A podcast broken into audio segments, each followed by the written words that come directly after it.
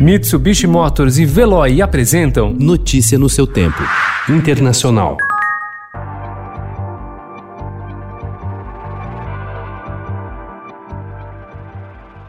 O presidente Donald Trump já havia testado positivo para a Covid-19 na quinta-feira à tarde e não revelou o resultado enquanto esperava uma contraprova, disseram fontes próximas ao presidente ontem ao jornal The Wall Street Journal. Trump realizou um teste rápido na quinta-feira e recebeu o resultado positivo antes de participar de um programa da Fox News, no qual omitiu essa informação. Mas, segundo os protocolos da Casa Branca, ele precisava realizar outro teste, mais profundo, considerado mais confiável. Today, unfortunately, is not a day for celebration. Today is a more difficult day. So the plan is to rewind, to go back, to address the problem by using the tools that we know work, which is to uh, ensure that non essential businesses are not open. A cidade de Nova York está pronta para voltar a fechar escolas e comércios não essenciais em nove bairros do Brooklyn e do Queens, onde os casos de coronavírus registraram um forte aumento nas últimas duas semanas, anunciou ontem o prefeito Bill de Blasio. Ele disse que espera retomar o confinamento nestes bairros a partir de quarta-feira e espera o aval do governador do estado, Andrew Cuomo.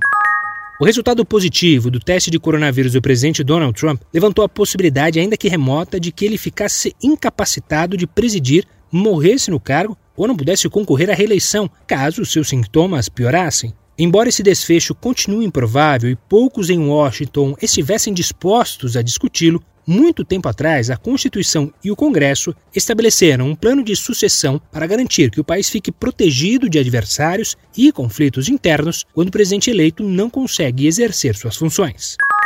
O candidato democrata à Casa Branca, Joe Biden, abriu sua maior vantagem em um mês na corrida presidencial dos Estados Unidos, depois que o presidente Donald Trump testou positivo para a Covid-19, segundo pesquisa Reuters Ipsos, realizada pela internet entre sexta-feira e sábado e divulgada ontem. Agora, Biden tem 10 pontos percentuais de vantagem sobre Trump. Antes, ele tinha uma média de 7 pontos.